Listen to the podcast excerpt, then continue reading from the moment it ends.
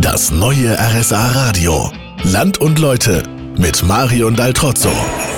Alles leuchtet, die kalten Hände werden an einer Tasse Kinderpunsch gewärmt und alles hat diesen weihnachtlichen Glanz. Es ist wieder Weihnachtsmarkt hier in Bad Hindelang.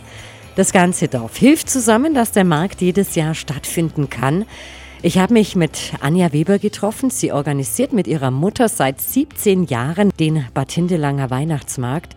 Anfangs gab es zehn Hütten für drei Tage. Wie groß ist der Weihnachtsmarkt dieses Jahr? Mittlerweile haben wir 140 Aussteller und rund 80.000 Besucher in zehn Tagen.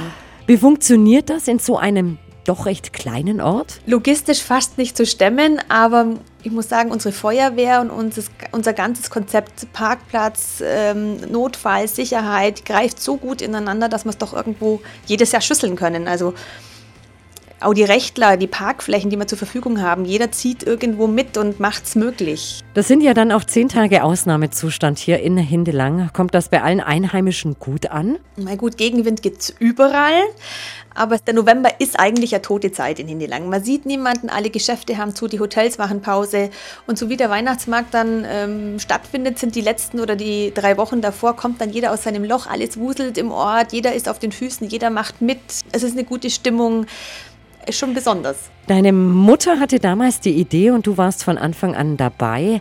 Hättet ihr jemals gedacht, dass das hier in Hindelang so groß werden könnte? Wahrscheinlich hätten wir es da nicht gemacht, weil man hat ja eher Angst vor dem Großen, man wächst. Nein, wir sind aber auch ganz stolz. Also wir sind mittlerweile deutschlandweit und über die Grenzen hinaus bekannt und wir können auch nur so existieren mit allen Helfern drumherum. Danke dir, Anja. Für heute war's das mit Land und Leute aus Bad Hindelang.